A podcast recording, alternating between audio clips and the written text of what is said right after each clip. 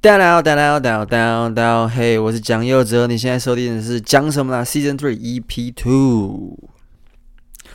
我那天去逛鞋店的时候啊，然后就在那边看嘛，然后这时候就有一个很热心的女店员跑过来说：“嘿，你好，喜欢都可以看看哦。”然后我就一直看着店员。好了，这就是我们的开头笑话了。哇，跟大家说啊，又过了一个月啊，真是又过了一个月，我才又想到要录我最新的一集 Podcast 啊。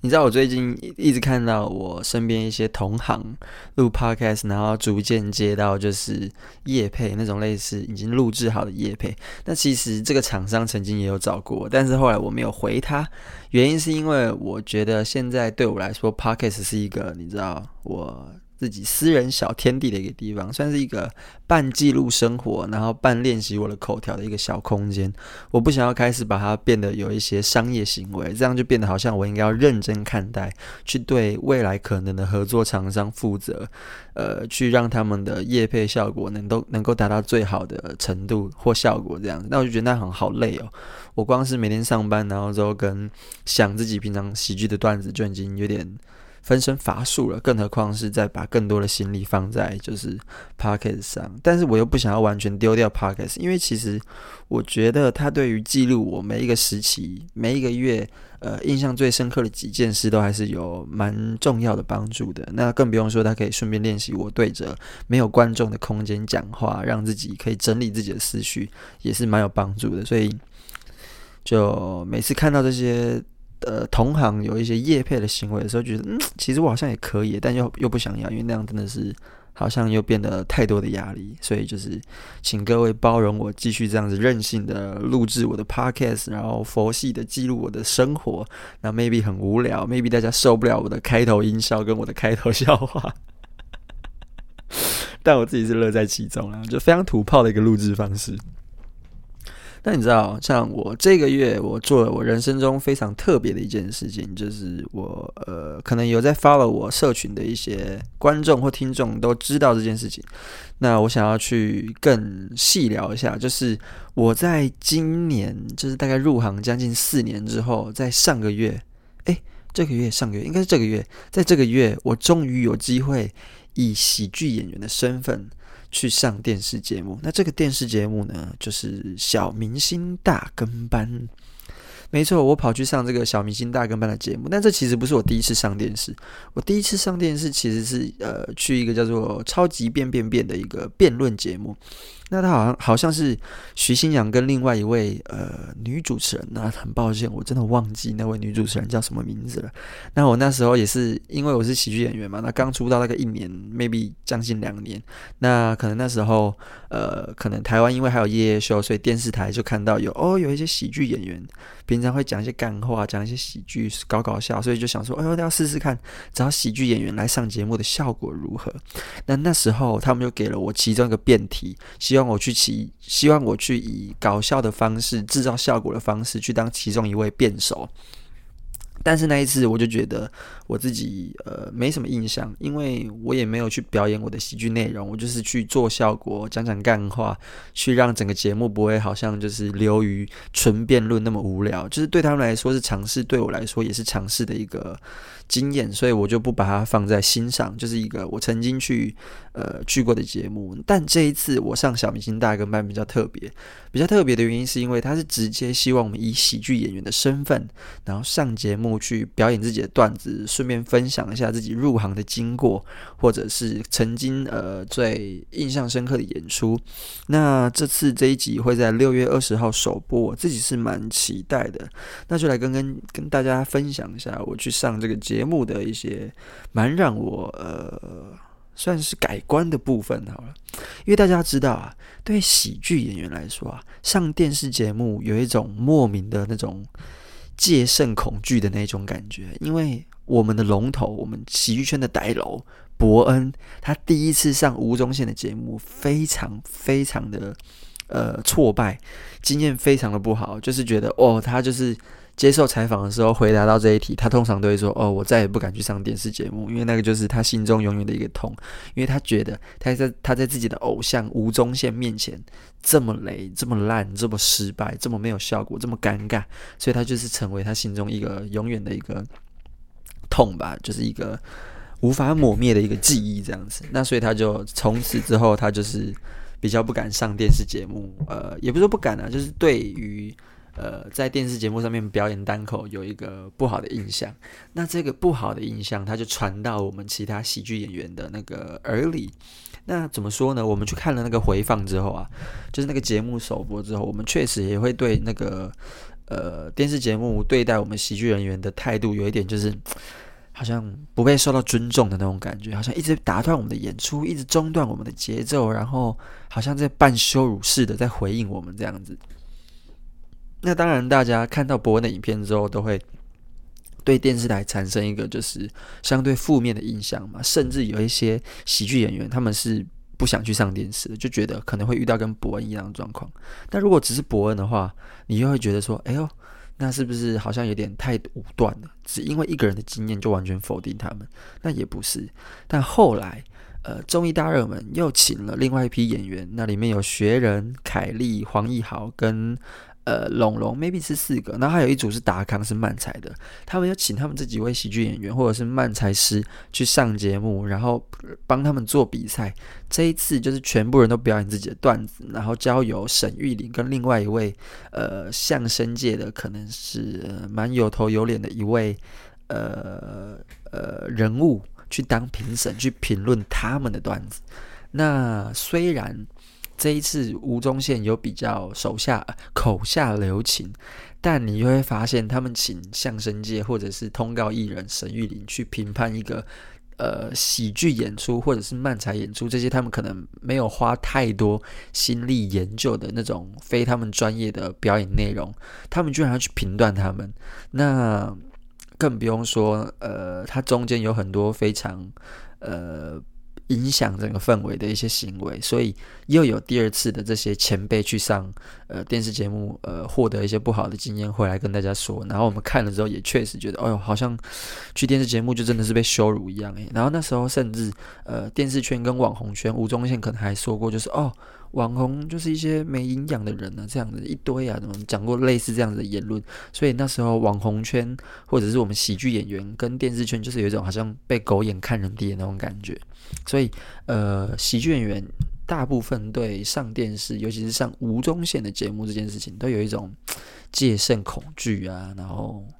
不太想去参加的这种负面印象。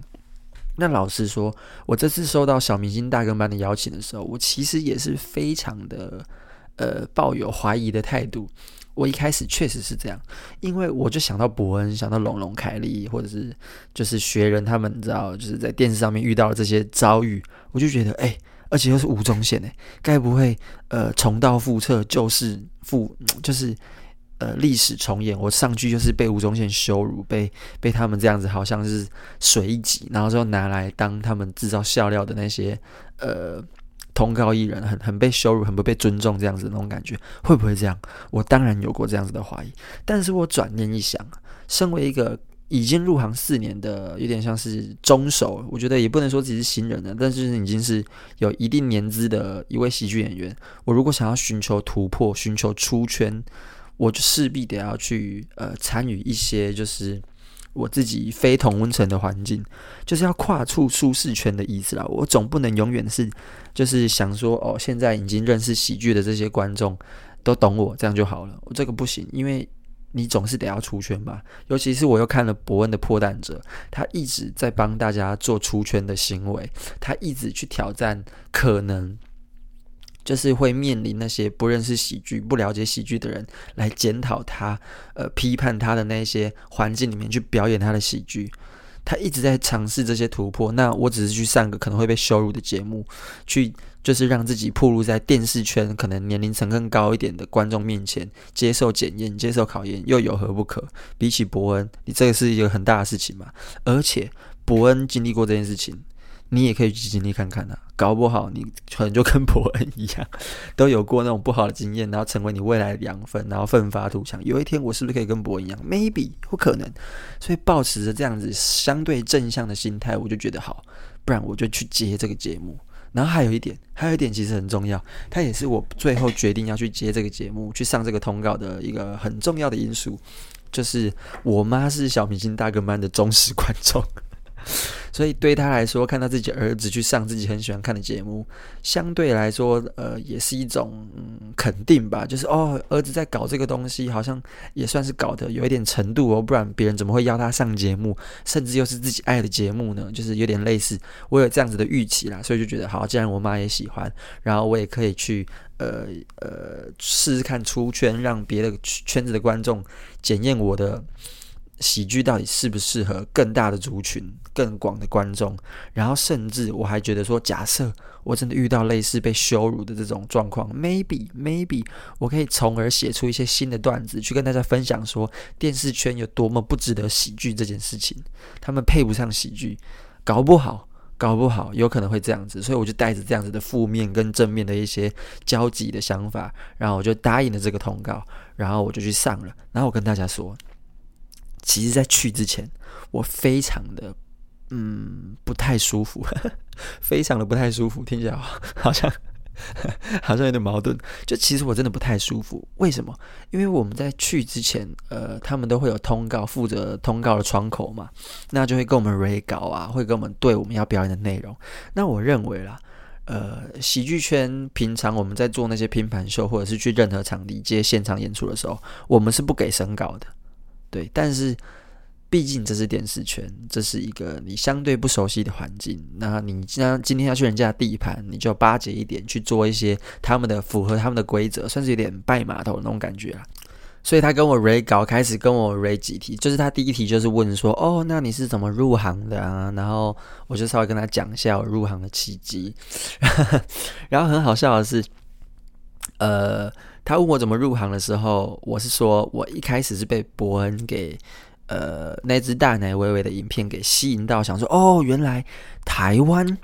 有人在做这个东西，而且是甚至可以以此为生的。这个可能我之前在别的地方都有分享过。那如果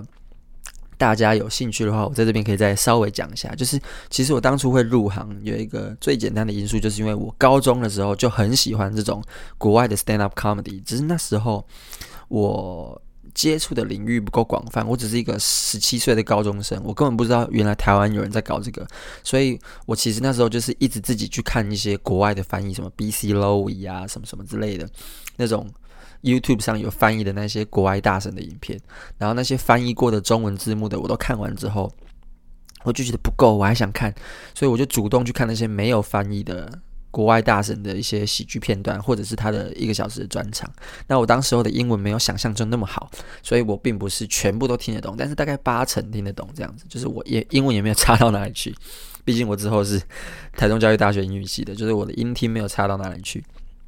所以我那时候大概八九成听得懂，然后我其实就很早就在接触这个喜剧，就是很早就在认识这个东西。但是，一路到我大二的时候，伯恩才爆红，伯恩的那个大奶微微的影片才爆红，我才意识到说，哦，原来台湾也有人在做这种美式脱口秀、美式喜剧。然后我从而去了解到，原来台湾有一个叫做卡米蒂的地方，他已经经营喜剧十年了，而且场地都换过三次了。然后就从而去了解到，哦，他还有开课，所以我就去上卡米蒂的课。然后后面就去参加比赛啊，blah blah blah 什么的。然后后面就是 history，you know，大家可以去 follow 一下我参加比赛，然后拿到亚军之后的所有发展。对，然后反正我入行的契机是这样，那一路到现在已经将近四年了，对吧？这大概是我入行一个简单的契机，而且很好笑。这一次跟我们一起去上通告的其他演员，还有瑞恩、龙龙，呃。Michael、佳玉跟爱董，然后其中有两个人跟我渊源很深。第一个就是 Michael，为什么 Michael 跟我渊源很深呢？因为我那时候大三的时候，我才大三，呃，去就是我人还在台中念大学，所以我每次想要上台北上课或者是讲 Open Mic 练习的时候，我势必得要找住的地方。但我只是个学生，我哪有那么多的钱？没事就去住一个两天一夜，然后之后就搭高铁来回这样子，就不可能嘛。所以。那时候我上完课，参加完比赛，我上台北要找个地方住的时候，我几乎都是住 Michael 家。那 Michael 他是我那时候脱口秀班的助教，所以我们也算是蛮熟的。我们一开始很早就认识，他小我大概两岁还三岁，可是他比我早出道，然后所以就是当了我们那一班的助教这样子。然后我跟他熟了之后，我几乎每次上台北都是去住他家一个晚上。然后就是我们的感情就越来越紧密，然后算是一个喜剧路上的战友了，就是有点像革命情感的那种战友。所以呃，同期一起跟我上节目的这些其他的演员，Michael 就是你知道，就是很很凑巧的，就是也是我分享的内容之一。可是我本来想说要在节目上分享这一段，但就是因为碍于每个人的时间长度不同，所以我没有办法分享到这一段，就要准备去做接下来的表演或回答下一题。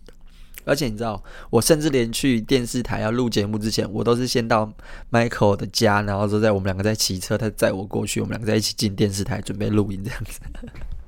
就是嗯嗯，算是形影不离，形影不离。好，这是第一个，然后再来第二个跟我很有渊源的人，就是龙龙。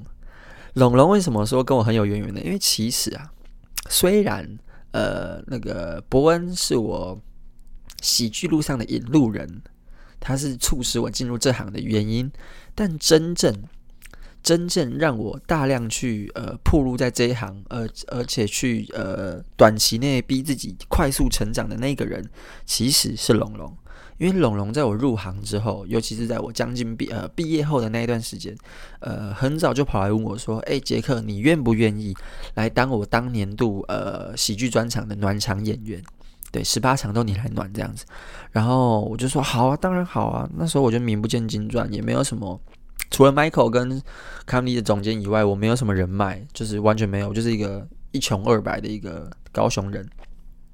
然后龙龙那时候就找上我，问我愿不愿意跟他一起巡回，去全台巡回这样子。那我们就巡了三个月，演了大概十八场还是十七场，我忘了。然后是在这三个月的过程中，我跟龙龙也是培养了很多革命情感。然后我的喜剧实力也在这三个月里面快速的累积，快速的成长，也没有到揠苗助长那种感觉。但是就是你知道，因为你遇到压力，你遇到挑战，你就快速的逼自己进步，然后来到了某一个程度。那我觉得我那一那一阵子算是飞速的成长期，算是。我喜剧实力第一个快速成长的阶段，这样子，那多亏有龙龙，所以那时候我就当他的开场演员，这样子跟他巡了三个月。结果如今，我在经历了跟他巡回之后，然后又打拼了自己打拼了两年，然后跟一次的龙 K 事件之后，我终于可以跟节目在节目上跟龙龙一起在同一个地方接受采访。我在经历了三年帮他暖场，还有一次的龙 K 事件，我终于可以爬到跟龙龙接近的位置。这样是不是在偷嘴龙龙？龙龙我爱你。哦，好好笑。Anyway，反正那时候我也想要把这一段分享在节目上，但是就是真的是碍于时间，我没有机会分享到这两趴，然后就要去表演了，对。所以这时候那个。通告在跟我 re 稿的时候，我就讲了这两段，然后算是把第一题回答掉。那再再来，他就问我说：“哦，有没有什么最印象深刻的演出经验？”但那个很无聊，所以我也不想讲。好，我们跳到第三题。第三题就是：那你这一次的在节目上需要表演的段子，呃，大概是什么主题、什么内容？可不可以跟我们分享一下？那可以的话，可不可以给我们搞？那我们有一个小小的要求，就是比较不好意思，可能需要你体谅一下。就是呃，毕竟是电视台，我们希望你的段。段子内不要提到任何跟政治有关的内容或元素，可以吗？然后我就想说，哦，好啊，反正我这个人本来平常就很少在讲政治，所以我就跟他说没问题，OK。然后他就说没关系，那你想要讲什么都可以。然后我就说除了政治以外什么都可以。他说对，我们只是希望不要有政治，因为毕竟就是真的有点敏感这样子。中天嘛，你也知道被关台那个。然后我就是好，你放心。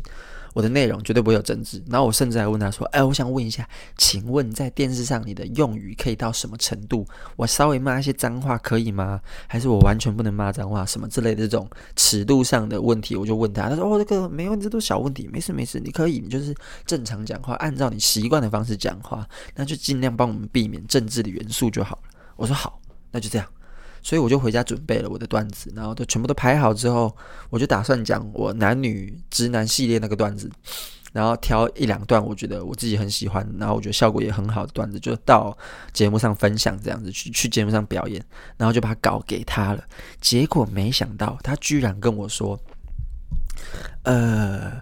杰克，不好意思，那我们这边想制作人是觉得说，呃，讲同性议题可能有点在电视上还是偏敏感，可不可以麻烦你帮我们这个部分换掉？”我想说啊。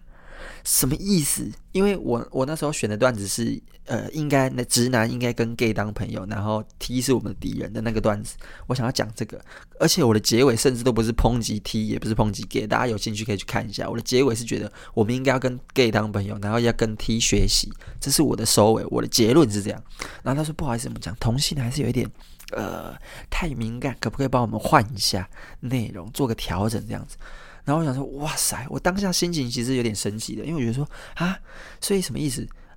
台湾 NCC 可以讲脏话，但是不能讲同志。对电视台来说，同志比脏话还要脏，是这个意思吗？我就超生气，你知道吗？但是我又气在心里面，我想说，哎呀，算了啦，反正我也不是没有那种没有 gay 的那种段子，就是好算了，那我就直接 改成讲早餐店阿姨的段子，那就完全没有问题了嘛。然后这个段子就过了，但是。其实，在改之前，我是有点小生气的，说哈，你怎么可以？因为我们喜剧演员最讨厌的就是被审稿这件事情，因为我们就很喜欢自由，我们就是崇尚自由，我们崇尚言论自由，所以你限制我讲什么，反而是一种我觉得一种打压，你知道吗？对啊，所以虽然我很生气，但我还是就是摸摸鼻子，想说算了，这是人家的地盘，那我们还是不要跟人家对干这样子，而且毕竟我还是去拿钱办事的，所以我觉得好说好。那我就换了早餐店阿姨的段子，那我就带着这个稿我就去了。然后去到那边之后，就发现，哎呦，他们有提供免费的书画，就是哦，嗯，整个整个一开始就是我们到中天之后，就是从守卫北北啊，一直到接待我们的人，那些窗口就是跟我们对对的那些窗口都很亲切，两个小女生，然后很亲切这样子啊，那样就是把我们奉为上，也不是到也没有到上宾那么夸张，但是你会觉得说他们都很就是。呃，很尊重你，就是希望让你在等等的表现是非常舒服、非常的呃可以发挥的这样子，你可以感受到他们的诚意。所以我那时候就突然有点改观，想说：“哦哟，其实幕后的工作人员都很有礼貌啊。”好，那先帮幕后工工作人员打个一百分这样子。也许可能这个节目最大的问题的人是吴宗宪，有有可能，因为吴宗宪也不是一天两天有一些不好的 标签嘛，对不对？还有不好的印象跟标签，也不是一天两天的事情了，所以好，maybe 之前这些前辈遭受到不好的对待，都是吴宗宪的错。好，那反正呃，我们就在书画室在那边化妆，化完妆在那边等，我就在那边练习，在那边 re 稿，想说呃，等等，想要有一点完美的表现这样子。那前面还有一场在录影嘛，那前面那场录完之后，我就看到 Sandy 吴珊如跟吴宗宪两个人从摄影棚这样走出来，经过化妆室，然后看到就是哎，等等加油，等等加油这样子，哎，你好你好，加油加油，然后很亲切的就走回自己专用的休息室里面，然后我就想说哦，但这个。嗯嗯，就是很一般，大家都会有礼貌的遇到一个陌生人打招呼这样子，都很一般，依然不能让我对他完全贴上好人的标签，所以好，那接下来就轮到我们这一场了嘛。那 Sandy 跟吴那个吴宗宪就先去梳化、换装什么之类的，那我们就先被制作人叫到前面的摄影棚，就是先做个简单的彩排 r 一下这样子。那我就发现，哎、其实。呃，制作人也非常的亲切，他就跟我们说：“等等，大家都什么都不用管，你们就是做你们的，你们想讲脏话就讲脏话，你们就是用你们最舒服的方式表演。那我们等等，我们有请大概二十位的现场观众，你也可以对着他们讲，你不用一定要对着镜头讲，你们就舒服表演就好，剩下的交给我们。然后觉得哇塞，其实制作人也也很，就是感觉是个非常 free 的人，感觉是个就是。”不像我对那种电视台传统高官的那一种，就是八股的印象那样子。他其实感觉是一个很 free。然后当彩排完之后，甚至跟我们聊了一下伯恩这次破蛋者的状况是怎么样，想要去了解一下现在喜剧圈在台湾的发展，不管是伯恩还是其他的场地方是怎么样的状况，就觉得哎呦，他其实很想知道这些事情。然后讲一讲，讲一讲，就觉得说，哎，该不会整个整个节目问题最大人真的是吴宗宪吧？然后就带着这样子的疑问，然后就准备，M camera action，好了，没，他们其实没有这么老派讲 camera action，这是我自己的配音。但是反正就是我们就开录了嘛，然后这吴宗宪跟吴三柔就出来，然后那前面一些音乐啊，开头啊，阿米老师配乐什么什么的，然后接着说，哎，我们来介绍一下今天我们所有的喜剧演员啊，瑞恩，然后龙龙、爱董，然后杰克、Michael、佳玉，然后接下来等等，他们要来分享他们的故事跟做一段表演，然后就一个一个上，一个一个上，然后发现龙龙讲完，爱董讲完，瑞恩讲完。吴宗宪都乖乖的，他都完全没有打断，他都非常亲切，就是他完全没有像以前我们对他羞辱其他演员的那种感觉一样打断我们，他就是哦，然后帮笑，然后什么什么之类的，对，你就觉得说，哎，他进步了，他不是以前那个坏坏的吴宗宪。他很尊重我们，他们他不会打断我们的演出，他只会在就是我们中断或者是结束了之后，就是哦可能讲完之后就开始说哦，你看刚刚那个龙龙讲了什么，大家要注意听，然后那么之类，大家想干什么就开始在那边讲，就他那一套嘛，然后就发现哎，他其实很尊重哎，整个表演的氛围是非常好的，整个表演的节奏跟观众的现场观众的回馈来回，整个是非常的舒服的，就跟一般你在平常的喜剧场地表演根本没两样。所以那时候，我看到我前面那位表演者瑞恩表演完，准备要换我的时候，我知道了这个的这个状况之后，我就想说：“哎呦，其实没有我想象中那么可怕。”我整个人就你知道就放飞了，我整个觉嗯，那没关系，等等我就要杀爆全场，等等我上去我就要杀爆大家。结果果然，我上去之后就讲了呃我最出圈的段子，就是早餐店阿姨的段子，然后整个现场。我必须说，我算是蛮自豪的。我自认为了，我是当天现场效果最好的，因为龙龙他是开场嘛，所以他可能不免俗的，为了要打开观众，他有被牺牲到。那再来，爱董效果也很好，那瑞恩效果也不错，这样子，那大家就是都有不错的效果，什么什么的。可是到我这一棒，我是第四棒，大家开始会因为我的笑话笑到掌声，然后会中断我，就是我必须等他们笑完，掌声完，我才可以继续接着讲，不然会重叠到，就是。好几次被掌声打断，这样子要等他们掌声完，我就觉得哎、其实很爽哎，越讲越有自信，越讲越有成就感。然后其实就 开始对整这个整个环境改观，你知道吗？然后我就上去讲完了，讲完之后就是分享我的故事，然后过了一个我真的觉得对我来说就是一个拼盘秀，而且我还表现得不错的那一种拼盘秀的那样子的感觉。然后整个演出就这样结束了。整个录影就这样很快哦，一个小时就这样过去了。我接着的 Michael 佳玉也都接着我的后面，然后之后就是很精彩的分享完、表演完这样子，然后一直到演出结束之后，吴宗宪就非常有礼貌说：“今天谢谢大家，谢谢你们来了。我们跟你说，我们喜剧演员就是要什么什么团结什么什么之类的，就那些。然后就是啊，就结束啊，他们就去换装啊，我们就工作人员就来跟我们说，那谢谢你们今天来，然后说什么一些切结书什么签一签之类的，然后我们就到后台收拾东西啊，就回家了。”就这样，就这样，整个过程是非常舒服的，根本不如我想象中的那样可怕。我后来发现，原来吴宗宪也没有问题，他以前可能有，但是我在猜，那可能是因为当时候的他不了解要怎么让现场喜剧的演员跟现场的摄影机，还有现场的观众跟荧幕后的人互动，所以作为一个主持人，他必须，他必须需要。他必须需要出来为了他的收视率负责，从而去做出这些打断演员，然后去制造效果，或者是有点羞辱式的这种制造效果的方式。我在猜啦，可能是这样。这是我为他做的最后的辩护，因为至少我去录影的时候，我是没有遇到以前这些前人遇到这些比较呃。困难的这些状况，对，那我算是运气比较好的，所以我算是蛮改观的。但是参加完这个节目之后，我觉得最大的缺点就是我不如我的预期，有办法有一些不好的经验写成段子来分享给大家。我只能跟大家说，哎、其实小明星大跟班的录影经验对我来说真的蛮棒的，真的蛮棒。而且你知道，对我来说上去表演其实不是我最最大的收获，我最大的收获是其实是我遇到阿咪老师本人。而且我跟大家说，我在录影的当下，我一直在观察阿米老师。我真的觉得阿米老师是一个小男孩，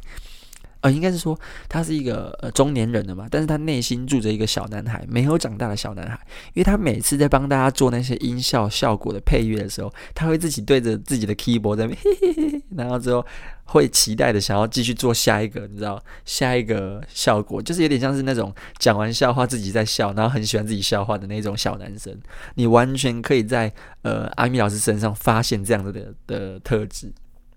就一种怪可爱的感觉。就是说他是一个小大人，哎、他是一个老大，呃老小孩，他是一个老小孩，对，然后就觉得阿阿米老师很酷。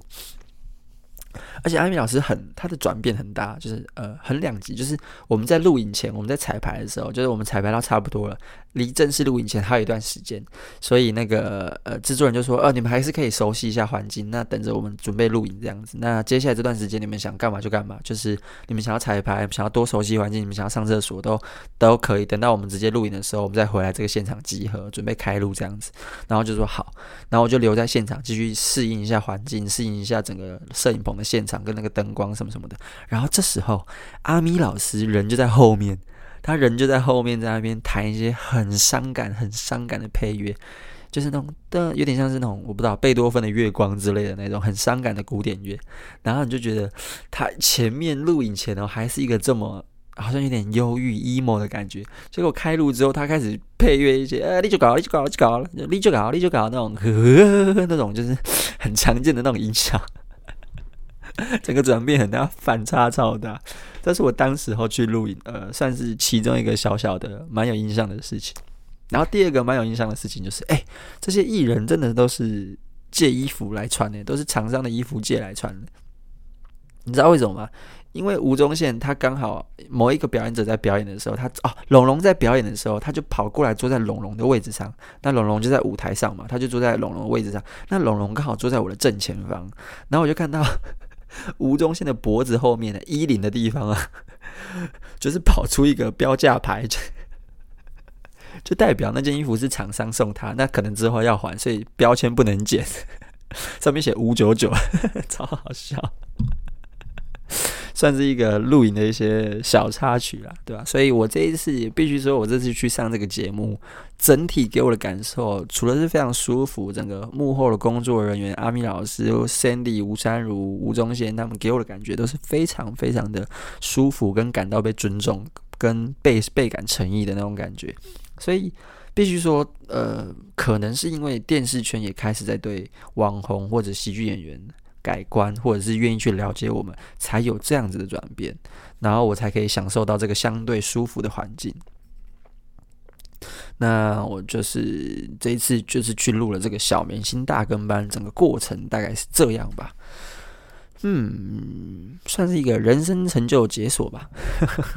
毕竟我小时候也真的是很喜欢呃。怎么讲？吴宗宪，吴宗宪真的也算是我小时候觉得很好笑，真的是从我猜呀、啊、到你猜呀、啊，什么十字路口啊，然后然后现在不准笑那个就是那个节目啊，然后一直到后来综艺玩很大，综艺大热门，小明星大跟班，我几乎都看，就是我一直看到我大学这样子，那大学就去去去台中念书，就比较少看电视这样子。然后就比较断了，但是在那之前，我是真的超爱看吴宗宪，他也是我觉得反应跟哦，真的是很厉害的一个人。那虽然说之后我的偶像博恩被他羞辱，我曾经对他有点就是失望一阵子，但是他要重新在我心中拾起了某一个某一定的分数，就是加了某一些分数，在我去参加完小明星大哥班之后，还算是一个对他有点改观的，对吧？好，Anyway，那这就是。这一次的呃参加小明星大大跟班的过程，那小小的讲一下呃喜剧的部分好了，